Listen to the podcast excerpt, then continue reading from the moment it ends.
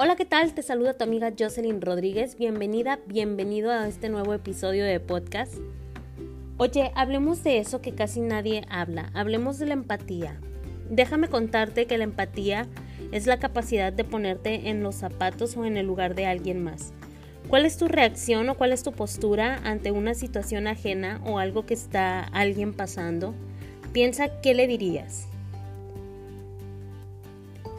Ahora imagina que tú eres esa persona que se encuentra en una situación difícil o incómoda y que la persona reacciona de la manera en la que tú querías hacerlo.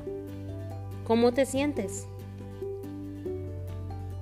Bueno, pues esta actividad nos ayuda a darnos cuenta que no todo el tiempo tenemos el mejor comentario o el mejor consejo, Inmediatamente reaccionamos a la persona de enfrente y se nos olvida lo bien que se siente que alguien te acompañe o te comprenda. Y por el contrario, cuando una persona te juzga o simplemente está pensando lo que te va a decir mientras tú hablas, eso te hace sentir como más aislado, más aislada.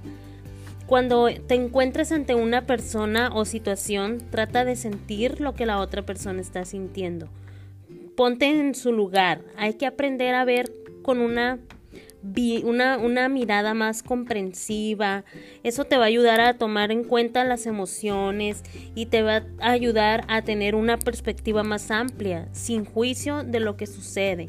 Eso te ayudará a mejorar las relaciones, ya sea con una persona cercana o con una persona que acabas de conocer o con una persona que esté lejos. Eso te va a ayudar a ti a mejorar como persona y ser más empática. Bueno, te espero en el siguiente episodio de podcast para hablar de lo que la gente no quiere hablar.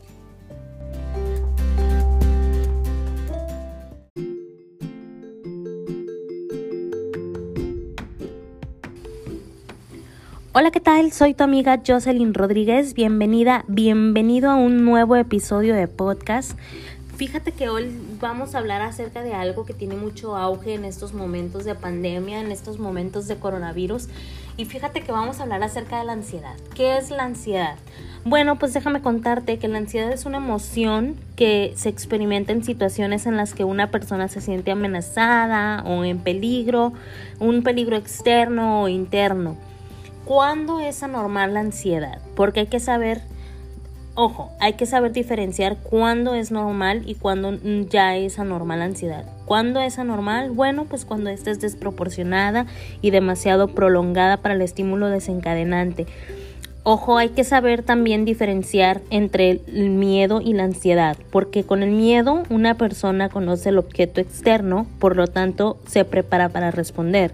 Sin embargo, con la ansiedad el sujeto desconoce la amenaza interna, así que hay una dificultad para responder.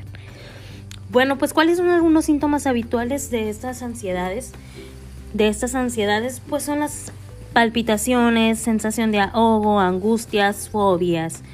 En la ansiedad infantil, las manifestaciones son similares a las del adulto. Sin embargo, vamos a dejar este este tema para otro episodio de podcast. ¿Hay diversos tratamientos para controlar la ansiedad? Sí, sí los hay. Por ejemplo, ir a psicoterapia con algún personal de la salud mental, un psicólogo, para que te ayude a gestionar esta ansiedad con ciertas técnicas o habilidades que él te va a proporcionar, que vas a adquirir eh, con ayuda de este profesional de la salud mental. Otra de las técnicas puede ser una técnica de respiración, que a mí me funciona bastante bien la técnica de respiración.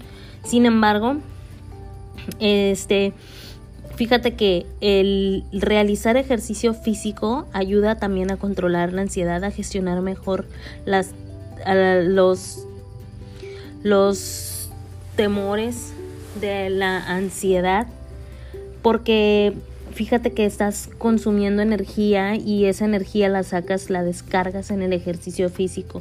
Otro de los de los de las cosas que hay que evitar es el consumo de cafeína o alimentos procesados, entre otras cosas. ¿Qué hacer cuando la ansiedad comienza a hacerse crónica? Bueno, pues habrá que consultar a un profesional de la salud, un profesional, por ejemplo, un psiquiatra, porque este psiquiatra sabe cómo, cómo manejar el tratamiento de la ansiedad, cuando hay que medicarse, por ejemplo, con el medicamento de las prazolam, que sirve, es un ansiolítico que sirve para obviamente gestionar la ansiedad, pero pues este es controlado, así es que tienes que ir con un profesional de la salud, con un psiquiatra, para que éste te pueda recomendar qué dosis tomar y que sea la adecuada a tus necesidades. ¿Qué hacer cuando la ansiedad comienza a hacerse crónica? Bueno, pues habrá que consultar a un profesional de la salud, por ejemplo, al psiquiatra, como ya te había dicho.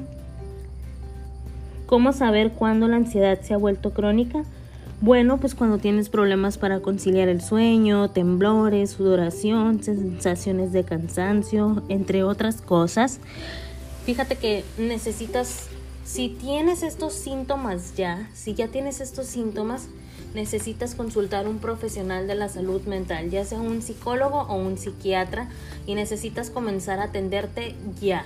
No es porque sea algo de gravedad, sin embargo es algo que se puede tratar, que hay que normalizar ir con un psiquiatra, hay que normalizar ir con un psicólogo, si es necesario para tu salud mental, para tu bienestar, pues es necesario acudir a estos. Y bueno, pues no siendo más, te veo en el próximo episodio de podcast. Hasta la próxima.